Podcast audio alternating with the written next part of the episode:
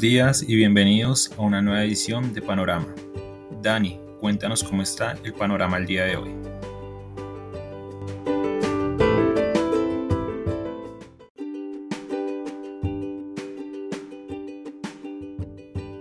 Muy buenos días a los seguidores del podcast Panorama de Global Security. Hoy 4 de octubre de 2021, nuevamente Panorama Indeciso. Noticia del día, bueno, tenemos un nuevo Panama Papers. Se ha denominado el Pandora Papers y pues básicamente lo que ha explicado este nuevo escándalo es la manera en que personalidades de varios países, principalmente América Latina, Asia, Oriente Medio, han utilizado los paraísos fiscales para reducir obviamente el tema de pagos de impuestos. Estas actividades no son consideradas ilegales porque la hacen obviamente con mucho cuidado, pero sí deja una mala sensación de aquellos que pueden hacerlo reducen sus obligaciones tributarias a través de estos mecanismos. Desde el punto de vista de acciones, el mercado estadounidense abre esta semana estable, muy pocas variaciones. La semana pasada mm, cerró finalmente el día viernes con una ganancia del 1.15%. En el acumulado perdió durante toda la semana el 2.2%, principalmente por eh, caída de todos los sectores especialmente el de tecnología, que cayó más del 3%, pero hubo un sector que se destacó eh, del resto, fue el petrolero, con una ganancia del 2%. ¿Y por qué? Porque los precios del petróleo estaban cerca de los 80 dólares. A pesar de toda esta volatilidad de la semana pasada, el petróleo ha logrado mantener, digamos, unos niveles altos de cotización. Durante esta semana, ya hasta el día viernes, es decir, eh, el jueves será el último día feriado, el mercado chino estará cerrado por la celebración de lo que se considera pues como el Día Nacional, el llama la Semana Dorada, viene desde el viernes pasado hasta el jueves de esta semana. Es la celebración de la fundación de la República Popular China por parte de Mao Zedong. Con respecto a divisas, bueno, nuevamente durante la semana pasada el dólar em, comenzó fuerte, especialmente lo que ha sido lunes, martes, un fortalecimiento del dólar frente a la mayoría de monedas. De en adelante empezó a ceder un poco de terreno, primero frente a moneda reserva desde el miércoles y luego frente a moneda de América Latina, es decir, desde el jueves. En el acumulado el dólar eh, se alcanzó a fortalecer el 0,75% frente a monedas reserva y el 1% frente a monedas de América Latina. En América Latina hubo una clara excepción, peso colombiano. El peso colombiano en vez de debilitarse el 1%, se fortaleció el 1% frente al dólar. Materias primas, muy bien, desde este punto de vista, una cotización de 79 dólares con 40 centavos hace algunos momentos en agregado se valorizó el 1,5%. Lunes y viernes de la semana pasada fueron muy, bien, muy buenos. Martes, miércoles y jueves no tanto. Estamos en medio de la reunión de la OPEP, donde nos confirmarían que van a incrementar, lo más probable, 400 mil barriles por día a partir del mes de noviembre. Eh, pero como ya mencionamos desde nuestro, uno de nuestros podcasts de la semana pasada, City espera que dupliquen esta cantidad teniendo en cuenta el desbalance que hay en el mercado, la falta de suministros eh, para, pues obviamente dándole espacio de alguna manera a países miembros de la OPEP de que aprovechen las circunstancias actuales. No sabemos si lo van a hacer o no. El mercado en su mayoría insiste en que la OPEP no va a hacer ninguna modificación a sus Mm, incrementos pactados previamente de 400 mil barriles noviembre y 400 mil barriles diciembre. En renta fija abrimos esta semana con tasas de tesoros a 10 años en el 1,48%. La semana pasada ya tuvimos niveles más altos, está como en un proceso de descanso. Desde el lado de la publicación de cifras económicas en Estados Unidos, eh, destacar nuevamente el sentimiento, el indicador de sentimiento del consumidor que calcula la Universidad de Michigan muy bajo, aunque mejoró levemente, sigue cerca de los mínimos de pandemia. Eh, recuerden que nuestra lectura sobre esto no es que obedezca a un recrudecimiento del nivel de contagios, de COVID, que efectivamente sí ocurrió entre julio y agosto, pero ya de mediados de septiembre para acá se han venido moderando, pasando de 150 mil diarios en promedio a unos 105 mil, 107 mil, sino más bien a los altos precios de bienes durables, como en el caso de la vivienda, o a la ausencia de suficiente oferta de estos productos como el caso de los vehículos. El ISM manufacturero estadounidense nos dio una muy buena noticia el viernes pasado, se aceleró nuevamente por encima de las 60 unidades, pero recuerden, por encima de 50 es crecimiento, 55 para arriba es extraordinario ya y estamos hablando de 60 unidades. En Colombia, bueno, en América Latina también tuvimos PMIs, el de Colombia también positivo. Este indicador pues no tiene tanta historia en el caso de la economía colombiana, viene desde octubre de 2018, pero la cifra de cierre de septiembre de 55.5 ha sido el más alto desde que comenzó esta medición. México continuamos en contracción. Por el contrario, buena noticia colombiana, México el indicador está por debajo de las 50 unidades, más exactamente 48.6. Y en Perú dos noticias. La primera, para tranquilizar al mercado, se confirmó que el gobierno, eh, o el nuevo gobierno, confirmó la ratificación del director del Banco Central, Julio Velarde. Por otro lado, se dieron a conocer cifras de inflación. Los analistas esperaban estabilidad a nivel del 4,9, 4,8%. No, siguió acelerándose, ya vamos por encima del 5,2%. Y nuevamente otro escándalo de carácter ético para, algún, para un miembro de la Fed, en este caso es el vicepresidente Richard Clarida. Eh, antes de que Powell anunciara o mencionara que la entidad iba a desplegar programas de estímulo para hacer frente a la pandemia, eh, se presentó un rebalanceo dentro del portafolio de inversiones del vicepresidente de la Fed, Richard Clarida, aunque los voceros del vicepresidente aseguran que este rebalanceo ya estaba programado antes, previamente, pues no deja de ser eh, complicado para una entidad que vio como dos miembros, eh, dos presidentes de reservas regionales renunciaron la semana pasada por este mismo tipo de hechos. El rebalanceo consistió en pasar unos, unos recursos hasta aseguran los medios de información, 5 millones de dólares de fondos invertidos en acciones hacia fondos, de fondos invertidos en bonos hacia fondos invertidos en acciones. Hasta aquí el reporte internacional, una semana que comienza tranquila, muy positiva para los países que venden materias primas. Eh, y un mercado de renta fija también estable luego de esos fuertes remesones que hubo de incrementos de tasas que lo llevaron del 1.30 a niveles superiores al 1.50 para los títulos a 10 años en los Estados Unidos. Lo dejamos con Sharon, con Marcela y con Santiago para que nos cuenten qué está pasando en el mercado de capitales colombiano.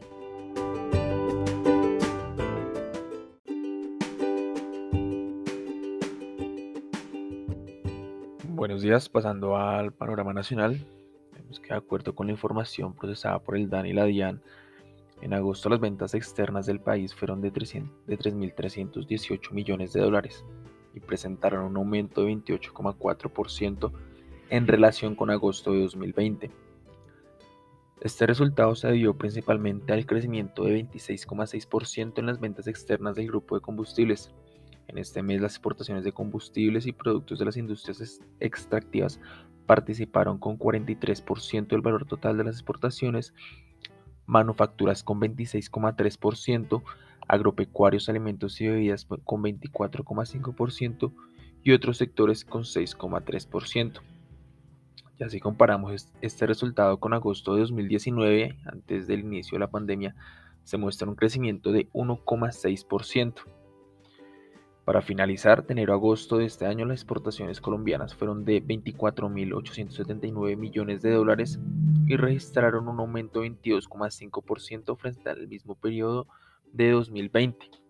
Por otra parte, según el índice de gestión de compras, el PMI que realiza la vivienda, el crecimiento de la producción del sector de manufactura fue de 2,3 puntos, llegando a 55,5 puntos en septiembre desde los 53,2 que se registraron en agosto. Este resultado significó un incremento por tercer mes consecutivo y este se realizó al, ritmo más acelerado de los últimos 14 meses. Estuvo impulsado por el aumento en producción, ventas y creación de nuevos empleos. En cuanto a los precios, las materias primas continúan mostrando escasez, por lo que se vuelve a mostrar un incremento en estas.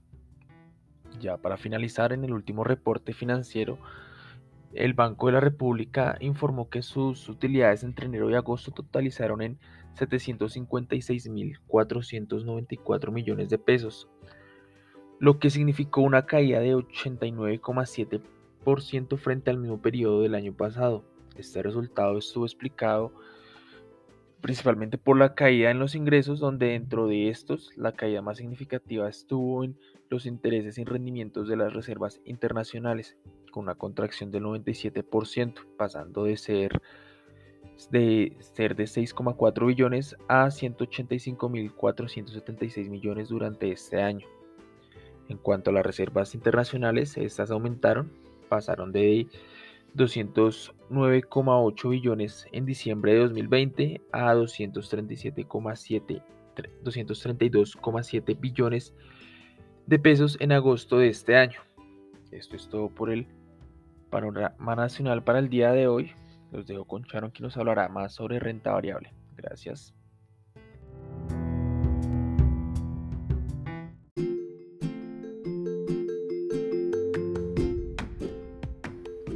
Muchas gracias y muy buenos días para todos. Fue una buena sesión para el índice de MSCI Colcap que cerró la semana con buen tono. Se valorizó en la jornada 0.61% y casi todas las especies del índice registraron movimientos positivos. El volumen negociado también fue bastante bueno, 117 mil millones de pesos, siendo Ecopetrol la especie que más se transó con 36 mil millones.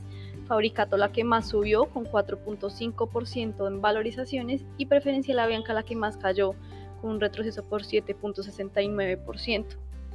El índice acumula una variación semanal de 4.65% y alcanzó los 1.370 puntos, que son niveles que no se observaban desde febrero de este año. Por el lado de la parte fundamental tenemos a Canacol, que informó que sus ventas contractuales promedio realizadas de gas natural fueron aproximadamente 200 millones de pies cúbicos estándar por día para septiembre de 2021. El pozo San Marcos 1 encontró 105 pies de espesor neto contenedor de gas y actualmente está completando las operaciones de prueba de producción antes de poner el pozo en eh, producción permanente durante la próxima semana. Además, informó que continúa explorando dos pozos, Corneta 1 y Siku 1, que pretenden perforar, completar y probar antes de que finalice este año. Por otro lado tenemos a Bianca, que según el diario chileno DF+, la aerolínea chilena Sky y la colombiana Bianca se fusionarían este año y se convertirían así en la aerolínea low cost más grande de Latinoamérica. Holwer Polman sería el director de la nueva compañía a nivel regional y se espera que la aerolínea chilena entonces se quede con cerca del 70% de esta nueva firma tras inyectar algo menos de mil millones de dólares sujeto claramente a lo que la justicia en Estados Unidos apruebe en cuanto al plan que presentó Avianca en septiembre.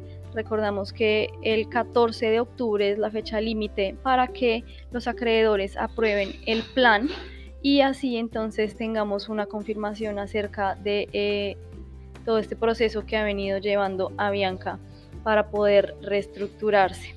Por el lado de análisis técnico tenemos a Grupo Argos, que avanzó el día viernes en medio de buenos volúmenes de negociación que refuerzan esa tendencia alcista que ha experimentado la especie. Ahora prueba por tercera vez la resistencia de 11.300 pesos y que de vulnerarla buscaría sobre su media móvil de 200 días en 11.630 pesos, dándole una mejor dinámica al movimiento de la acción. Por otro lado tenemos a mineros que tras alcanzar un mínimo de negociación de 3.580 pesos hace unas dos semanas. La especie continúa corrigiendo el movimiento y ahora busca sobre los 3.850 pesos, que fue un nivel de congestión relevante y que sería la siguiente eh, resistencia a monitorear. Técnicamente nos muestra un agotamiento de esa tendencia bajista y de vulnerar este nivel fuerte buscaría sobre los 3.922, que es la media móvil de 100 días. Soporte para la especie se ubica en los 3.830 pesos. Para el día de hoy, en medio de un panorama indeciso, podríamos experimentar movimientos laterales en el índice local. Para cerrar hablando acerca de la divisa colombiana. Fue una jornada positiva también para el peso que cerró por debajo de los 3.800 pesos, son niveles que no hemos experimentado en aproximadamente un mes. La tasa de cambio alcanzó los 3.793 pesos a cierre, es una revaluación de 14 pesos y se operaron cerca de 1.331 millones de dólares para el día de hoy en medio de un dólar que continúa debilitándose que sigue siendo ese principal activo a seguir a la hora de ver el movimiento de las monedas emergentes. Esperamos entonces presiones bajistas en la moneda con soportes en 3.784 y 3.770 pesos y resistencias en 3.800 y 3.820 pesos por dólar. Ahora los dejo con Marcela para conocer acerca del mercado de renta fija.